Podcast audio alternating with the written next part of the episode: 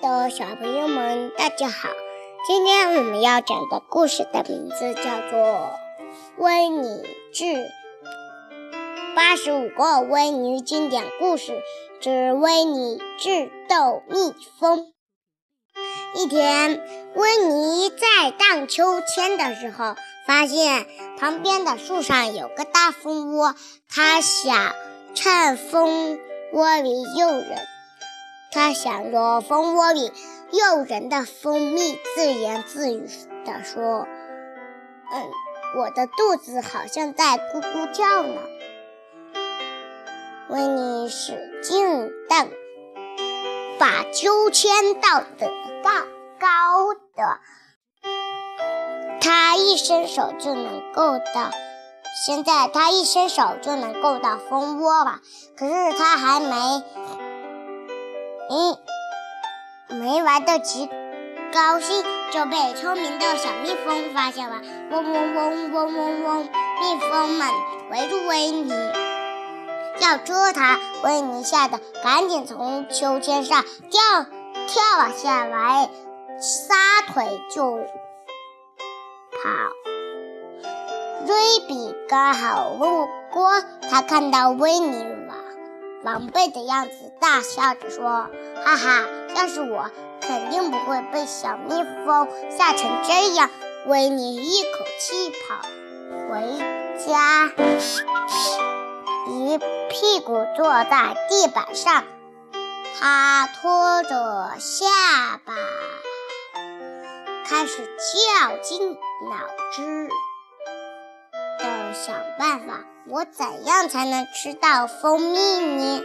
突然，威尼想看到把挂在墙上的救蜜救蜂蜜符，维尼。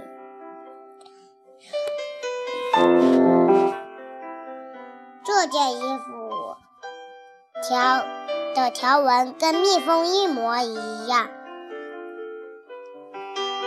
背上也有小翅膀，屁股上也有风筝，帽子上还有一对小触角啊！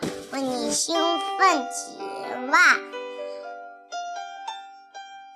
的说：“我我。”装成蜜蜂，穿上蜜蜂服，蜜蜂们就认不出我了。哈哈，穿着蜜蜂服的维尼迫不及待地回到了荡秋千的地方。他又一次把秋千高高荡起，这一次蜜蜂根本没反应过。根本没注意到他，维尼高兴地说：“大蜜蜂准备开蜂蜜了。”说完，他就把手伸向了蜂窝。可是维尼兴奋过头了，居然把两只手同时伸了进去。呼的一声，维尼整个人。从秋千上飞了出去，飞过巴士，头栽进了瑞比菜园里的草堆里，只有屁股和风筝露在外面。正在干活的。瑞比看到一只巨大的蜜蜂飞了过来，被他被吓坏了。这是什么怪物？扔下锄头就跑！天哪，这是什么怪物啊？正在干活的瑞比看见一只巨大的蜜蜂飞了。过来，